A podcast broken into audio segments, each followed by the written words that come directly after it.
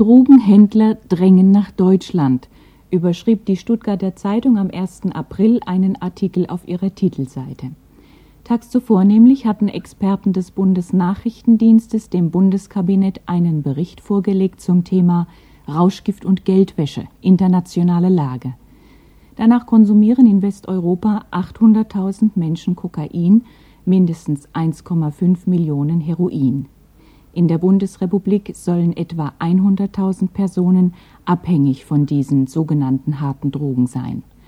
Die Zahl der Haschischkonsumenten liegt wesentlich höher. Sie wird auf zwei bis vier Millionen geschätzt, womit Haschisch, genau wie Tabak oder Alkohol, zu einer neuen Volksdroge geworden ist. Mehr als 2000 Menschen sterben jährlich an den Folgen des Konsums harter bzw. illegaler Drogen. Unterdessen wachsen die Anbauflächen von Coca für die Herstellung von Kokain und von Mohn für die Gewinnung von Opium und Heroin weiter an. Neben den traditionellen Herkunftsländern in Lateinamerika spielen die osteuropäischen Staaten eine immer größere Rolle. Am meisten aber wachsen Umsatz und Gewinne der international organisierten Drogenbanden. In der Bundesrepublik werden für etwa 5 Milliarden Mark Drogen umgesetzt. Den weltweiten Umsatz schätzt der Bundesnachrichtendienst auf etwa 500 Milliarden Dollar. Dazu kommen Gewinne in schwindelerregender Höhe. Laxe Bankpraktiken ermöglichen es, dass schmutziges Drogengeld zu sauberem Geld gewaschen, also umgetauscht werden kann. In der Bundesrepublik werden Drogenkonsum und Drogensucht mit dem Strafrecht bekämpft, genauer mit dem Gesetz über den Verkehr mit Betäubungsmitteln, das 1971 in Kraft trat. Der eingangs erwähnte Bericht des Bundesnachrichtendienstes zeigt nun aber, dass sich das Drogenproblem angesichts seiner internationalen Potenz mit den Mitteln des Strafrechts nicht erfolgreich bekämpfen lässt. Auch spektakuläre Rauschgiftfunde führten nicht dazu, dass das Angebot geringer wurde. Das Betäubungsmittelgesetz wurde auch dadurch nicht wirkungsvoller, dass es seit dem Inkrafttreten seinen Strafrahmen verfünffacht hat. Ebenso wenig Effekt bewies ein neuer Gedanke, der 1982 Einzug ins Recht hielt. Sein Slogan hieß Therapie statt Strafe. Das bedeutet, dass die Strafe zurückgestellt werden kann, wenn der Delinquent zu einer Therapie bereit ist. Doch in einem so schwierigen Bereich wie der Suchtkrankheit von Menschen hat das Strafrecht hölzerne Hände. So drückt es der Frankfurter Strafrechtsprofessor Winfried Hassemer aus. Es greift nicht und es leidet an einem Vollzugsdefizit. Angesichts dieser Lage denken Verantwortliche in Politik und Justiz verschärft darüber nach, wie das Drogenproblem zugunsten der Betroffenen anders behandelt werden könnte. Alle Vorstöße zielen auf eine Liberalisierung des Drogenkonsums. Denn Verelendung und Tod drogenabhängiger Menschen sind keine zwangsläufigen Folgen von Suchtkrankheiten. Die Hamburger Bürgerschaft will deshalb in einer experimentellen Studie an langjährig opiatabhängige Heroin unter ärztlicher Aufsicht abgeben. Ein weiterer Vorstoß in dieselbe Richtung ging von der rot-grünen Landesregierung in Hessen aus. Interessanter fast als die Forderung nach Legalisierung weicher Drogen wie Haschisch aber ist die Begründung, die diese Forderung stützt. Im Bericht der unabhängigen Juristenkommission heißt es dazu Genauso wenig wie eine Welt ohne abweichendes Verhalten, ohne soziale Konflikte und ohne Kriminalität vorstellbar ist, Genauso wenig ist eine Welt ohne Drogen vorstellbar.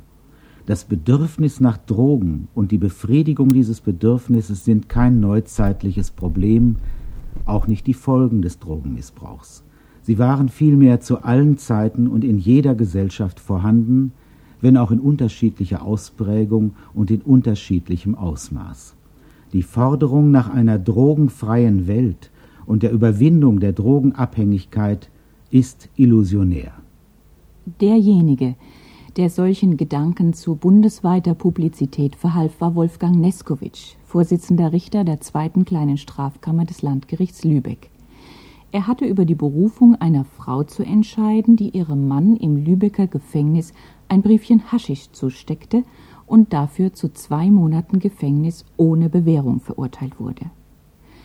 Richter Neskowitsch hält es für grundgesetzwidrig, dass Konsum und Weitergabe kleiner Haschischmengen strafbar sind. 1992 rief er deshalb das Bundesverfassungsgericht an. Er geht in seiner individualistischen Auffassung der Drogenproblematik zur äußersten Konsequenz, wenn es in seinem Vorlagebeschluss heißt, zu den grundlegenden Sektoren menschlicher Selbstbestimmung gehört die verantwortliche Entscheidung darüber, welche Nahrungs-, Genuss- und Rauschmittel der Bürger zu sich nimmt. Der Rausch gehört wie Essen, Trinken und Sex zu den fundamentalen Bedürfnissen des Menschen. Je technisierter, schneller und funktionaler eine Gesellschaft aufgebaut ist, desto stärker wird das Bedürfnis, aus dieser Umklammerung auszubrechen. Die Kammer ist daher der Auffassung, dass das Recht auf Rausch durch Artikel 2 Absatz 1 des Grundgesetzes im Rahmen der freien Entfaltung der Persönlichkeit geschützt ist. Dabei steht es dem Einzelnen frei, sich nicht nur selbst zu schädigen oder die Gefahr einer Selbstschädigung in Kauf zu nehmen, sondern in der verfassungsrechtlichen Literatur wird sogar die Auffassung vertreten, dass das Recht auf Selbsttötung, also die schärfste Form der Selbstschädigung, zum Schutzbereich des Artikels 1 Absatz 1 gehört, also zum Bereich der Menschenwürde. Solche Worte haben in der Öffentlichkeit große Unruhe und zum Teil heftige Aggressionen hervorgerufen. Geradezu als frivol, als unanständig wurde das inzwischen geflügelte Wort vom Recht auf Rausch angesehen, und Winfried Hassemer hat auch eine Vermutung, warum es gar nicht anders kommen konnte. Im Geltungsbereich des Drogenstrafrechts trauen wir unseren kulturellen und gesellschaftlichen Fähigkeiten die Beherrschung des anstehenden Problems nicht zu. Damit freilich schaffen wir uns neue Probleme, die wir gerne verdrängen. Solange wir sie verdrängen, sind wir zu einer besseren Drogenpolitik nicht fähig. Nicht verdrängen, das heißt vor allem die Augen aufmachen. Schauen wir uns in unserem Alltag um. Reklame für jegliche Art von Konsumgütern suggerieren bereits das Ungenügen an dem, was wir haben. Für legale Drogen wie Zigaretten und Alkohol läuft kaum noch Werbung, allenfalls für alkoholfreies Bier im Fernsehen oder Tabak im Kino. Dennoch gaben die Bundesbürger 1989 mehr als 37 Milliarden Mark für alkoholische Getränke aus. Die Tabakbranche setzte 1988 mit dem Verkauf von Zigaretten 23 Milliarden Mark um. Jährlich sterben ungefähr 80.000 Menschen an den Folgen des Rauchens. Die Zahl der Alkoholtoten wird auf etwa 40.000 geschätzt. Damit fordern die legalen Drogen weit mehr Opfer als die sogenannten harten, verbotenen Suchtmittel. Durch den Missbrauch von Zigaretten und Alkohol entstehen dem Gesundheitssystem jährliche Ausgaben für Heilbehandlung in Höhe von circa 57 Milliarden Mark. Aber das tägliche Leben braucht offensichtlich Treibstoff. Es ist sicher bezeichnend für den Lebensstil der westlichen Welt, dass eine berühmte amerikanische Diät, die Mayo-Diät, zu jeder Mahlzeit, also den ganzen Tag über, Kaffee vorsieht. Aufputschende oder betäubende Suchtmittel sind keine Erfindung der Neuzeit oder der westlichen Welt. Sie sind, wie Hassemer das nennt, eine anthropologische Konstante und gehören zum Urbesitz aller Völker. Die Ethnologie informiert jeden Interessierten darüber, dass die fälschlicherweise primitiv genannten Völker Rauschmittel aus der Natur entnahmen bzw. herstellten, um besondere Ereignisse zu feiern. Bestimmte Riten, wie etwa die Initiation, setzten sie als festen Bestandteil voraus. Die Medizinmänner und Frauen der Indianer Nord- und Südamerikas, also die klügsten und neben dem Häuptling verantwortungsvollsten ihres Stammes, nutzten sie, um den Willen der Götter zu erforschen und zu mehr Weisheit zu gelangen. Genussvoller Verzehr von Fliegenpilzen in Mexiko, Kauen von Coca-Blättern in Peru oder das Opiumrauchen in China waren und sind so etwas wie Topoi, also Sinnbilder für die betreffende Kultur.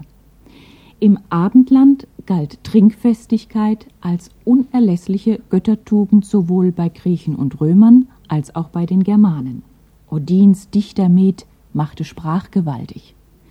Das Mittelalter kannte neben vielen auch Stechapfel, Bilsenkraut und Alraune als Rauschmittel. Ab dem 16. Jahrhundert traten die kulturfremden Drogen ihren Siegeszug an. Tabak, Tee und Kaffee kamen aus fernen Ländern nach Europa. Geistliche in Rom bezeichneten den Kaffee 1615 als Teufelszeug. Hunderttausende von Tabakrauchern ließen die Zaren in Russland und die Sultane im Osmanischen Reich hinrichten, bis Zar Peter der Große selbst das leidenschaftliche Pfeifenrauchen begann. Als Voltaire am Hof Friedrichs des Großen täglich 50 Tassen Kaffee schlürfte, wurde letzterer des undeutschen Getränks nur noch dadurch Herr, dass er den Kaffeemarkt zum Staatsmonopol erhob. Tabak und Alkohol erfuhren ähnliche Behandlung. Vom Verbot ging man über zur Besteuerung und damit zur staatlichen Aufsicht. Aus heutiger Sicht am überraschendsten ist allerdings, wie liberal das Deutschland des beginnenden 20. Jahrhunderts mit den sogenannten harten Drogen umging. Beispielsweise überschwemmte eine Kokainwelle die 20er Jahre. Der Gassenhauer Mutter, der Mann mit dem Koks ist da, legt davon Zeugnis ab. Es gab zahlreiche Morphinisten, vor allem unter der erfolgreichen Ärzteschaft, an der die Gesellschaft keinen Anstoß nahm. Heroin, erst 1874 hergestellt, war zunächst ein Mittel gegen Husten, Grippe, Mandelentzündung und Asthma. Zusammen mit Aspirin entwickelte es sich zu den beiden Rennern unter den Produkten der Firma Bayer.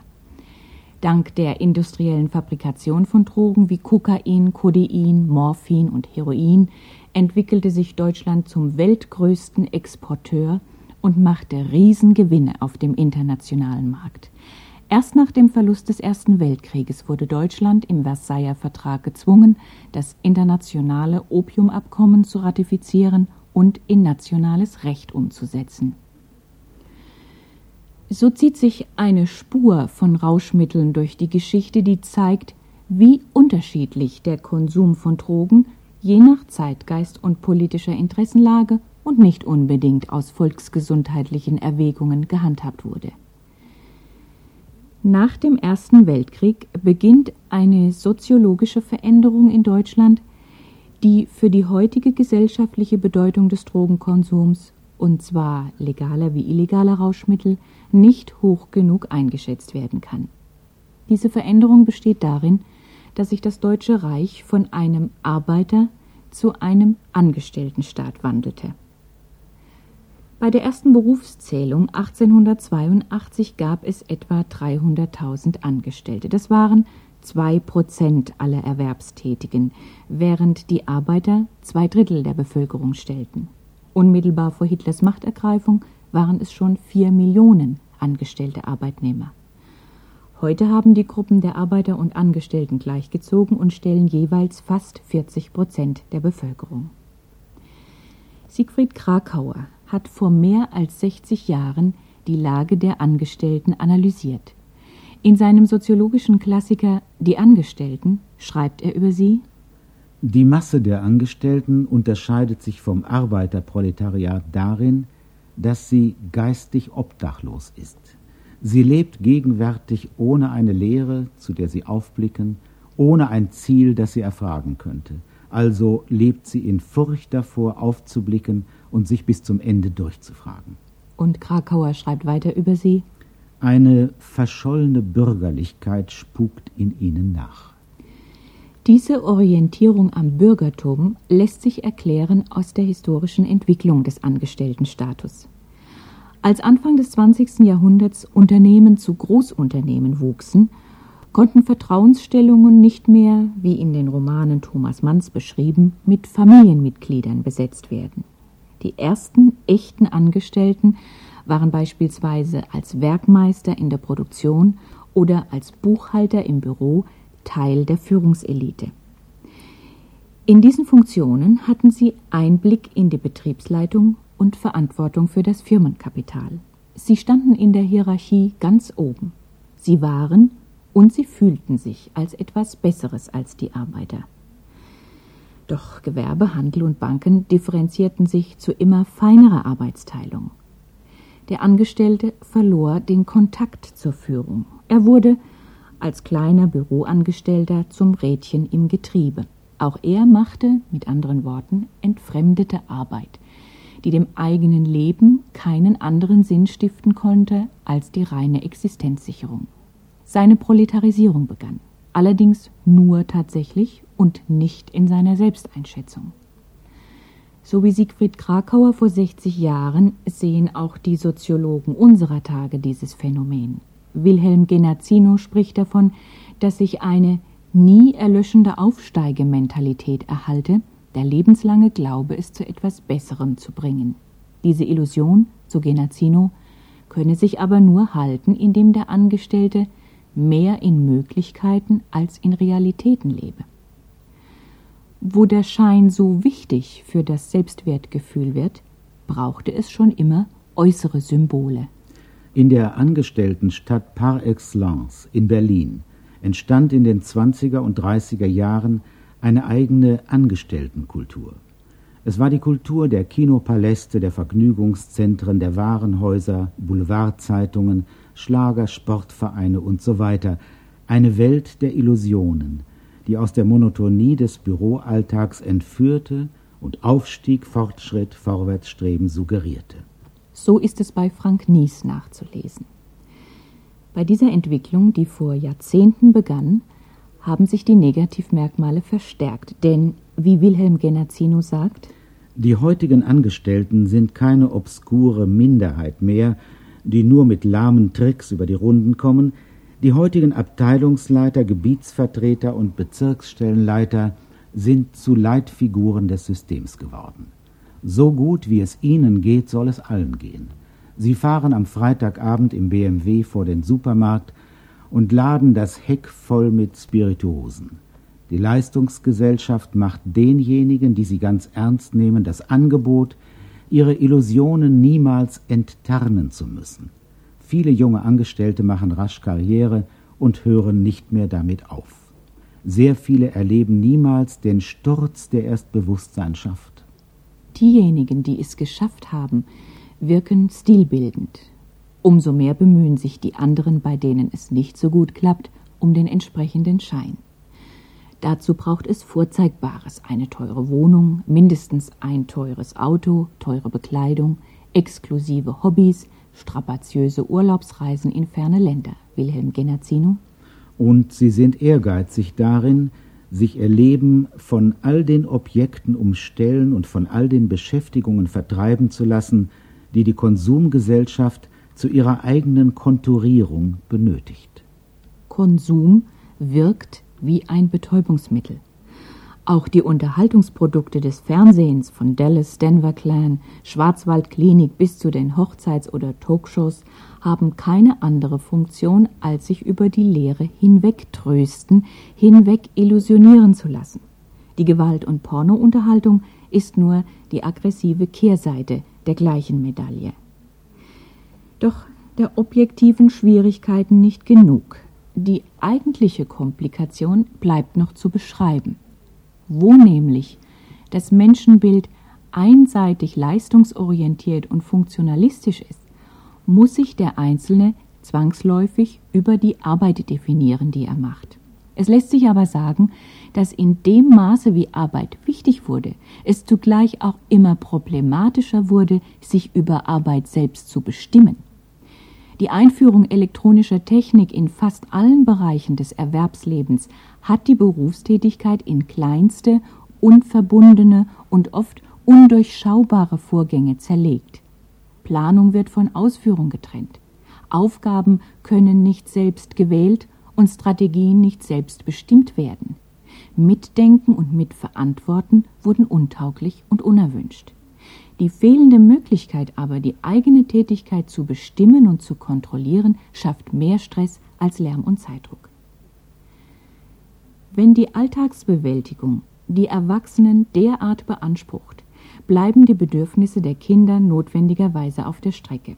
Vätern und Müttern, vor allem wenn sie geschieden oder alleinerziehend sind, mangelt es an Kraft und Zeit, an Interesse und Fantasie, sich um den Nachwuchs zu kümmern.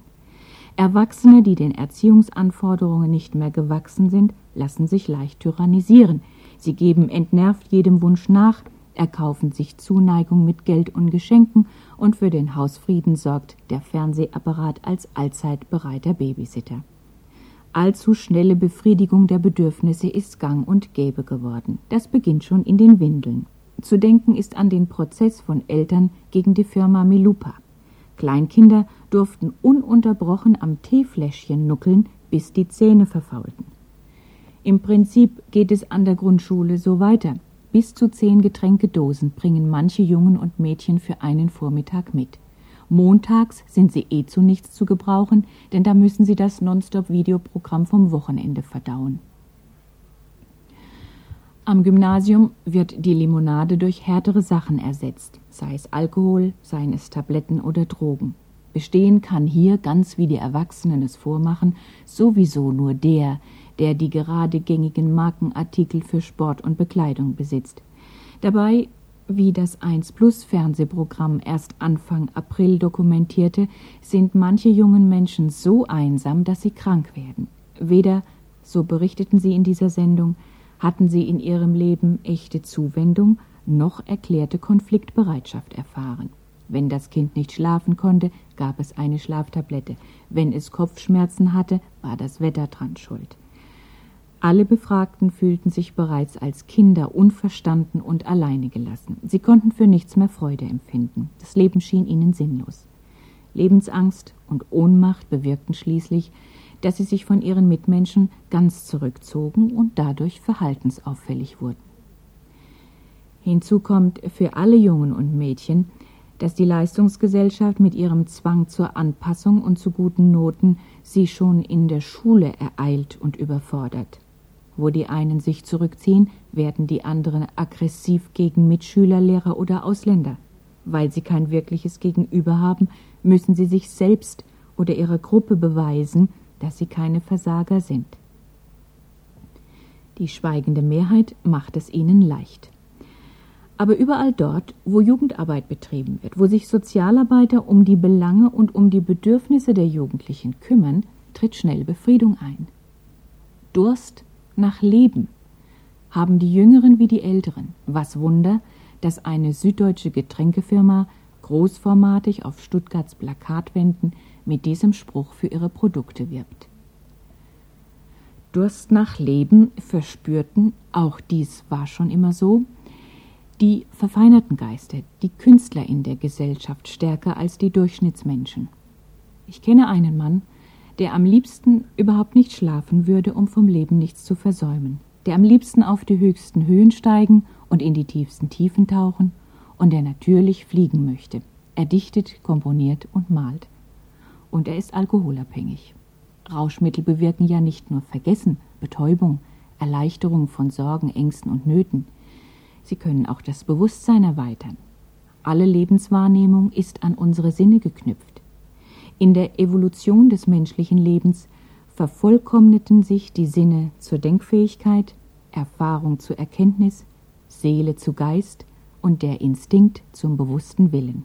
Der menschliche Geist hat stets versucht, die eigenen Grenzen der Vernunft, des Alltags und der Körperlichkeit zu überschreiten. Dieses den Menschen vor den Tieren auszeichnende Bestreben äußert sich in Forschergeist und naturwissenschaftlichen Entdeckungen ebenso wie in der fanatischen Hinwendung zu Religion und Mythos. In der Literatur waren es vor allem die Romantiker, die dem Antrieb künstlerischen Strebens einen Namen gaben. Sehnsucht nannten sie es. Die höchste Aufgabe der Bildung ist, sich seines transzendentalen Selbst zu bemächtigen. Wir träumen von Reisen durch das Weltall. Ist denn das Weltall nicht in uns? Die Tiefe unseres Geistes kennen wir nicht. Nach innen geht der Weg, in uns oder nirgends ist die Ewigkeit. Nichts ist dem Geist erreichbarer als das Unendliche. So hat es Novalis formuliert. Charles Baudelaire schrieb ein ganzes Buch darüber, warum der Mensch Drogen benutzt. Es trägt den Titel Die künstlichen Paradiese. Darin heißt es unter anderem dieser Aufschwung der Gedanken, diese Verzückung der Sinne und des Geistes musste dem Menschen stets als der Güter Höchstes erscheinen.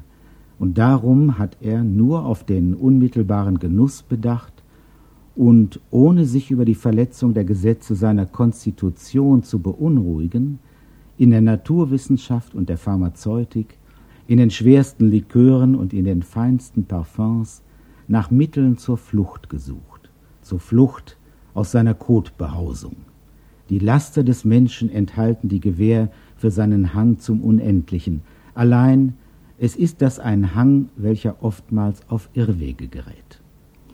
Vom Gebrauch zum Missbrauch von Drogen ist es immer eine Gratwanderung. Baudelaire spricht sogar vom starken Gewohnheitsrausche des Literaten. Und wir denken an Hemingway, Henry Miller oder Dylan Thomas. In der Sehnsucht steckt die Sucht. Sehnsucht nach einem reicheren Leben eint den sich selbst auspowernden Karrieremenschen mit dem einsamen Kind und dem nach höherem strebenden Künstler. Konsumgüter und Geld zu besitzen ist angenehm und notwendig, aber nicht sinnstiftend. Denn es fehlt menschliche Wärme, Zuwendung, Liebe und Sinnlichkeit. Überlegungen wie die zur Angestelltenkultur und zur Literatur mögen auf den ersten Blick als neben der Sache liegend erscheinen. Was haben die in solchen Kulturen Lebenden mit dem heruntergekommenen Junkie zu tun, der krank, ohne Wohnung und ohne Arbeit auf der Straße lebt? Sehr viel haben sie damit zu tun. Denn die Sinnfrage stellt sich für diesen Menschen genauso wie für den Top-Manager. In Zürich gibt es wie in anderen Städten Europas ein Programm mit der Ersatzdroge Methadon. Als eine Drogenabhängige auf der Straße gefragt wurde, warum gehst du nicht ins Methadon-Programm, antwortete sie, was soll ich denn den ganzen Tag machen, wenn ich mir den Stoff nicht mehr selbst besorgen muss? Therapie statt Strafe ist zwar ein guter Gedanke des Gesetzgebers in der Bundesrepublik gewesen, doch was nützt er, wenn bei Entzug und Therapie nicht gefragt wird, warum der Kranke mit dem Suchtmittel aufhören soll. Gesund werden um der Gesundheit willen ist kein Grund zur Abstinenz. Und bei allzeit leeren Staatskassen fehlt es derzeit schon an politischem Willen und dementsprechend an Geld, um die vorhandenen Therapieprogramme umzusetzen. Zwar hat Alfred Adler schon vor 60 Jahren sehr gute individualpsychologische Analysen von Rauschgiftsüchtigen geliefert, doch das, was die Abhängigen gleich macht, ist nicht die Unmäßigkeit ihres Charakters, wie Ernst Jünger sagt, sondern die Integration in den Schwarzmarkt.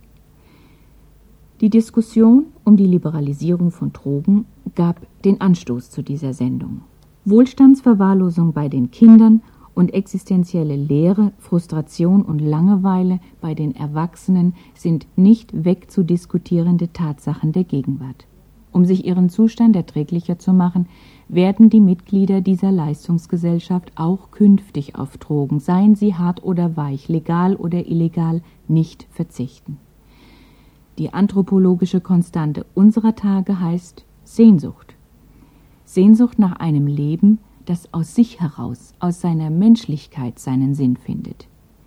Der krankhaften Sucht geht in jedem Fall eine seelische, körperliche oder soziale Beschädigung voraus. Sollte das Recht auf Rausch zweifelhaft bleiben, so müsste es nach den humanitären Zielvorstellungen des Grundgesetzes in jedem Fall ein Recht auf Hilfe geben, das das geltende Strafrecht nicht gewährt.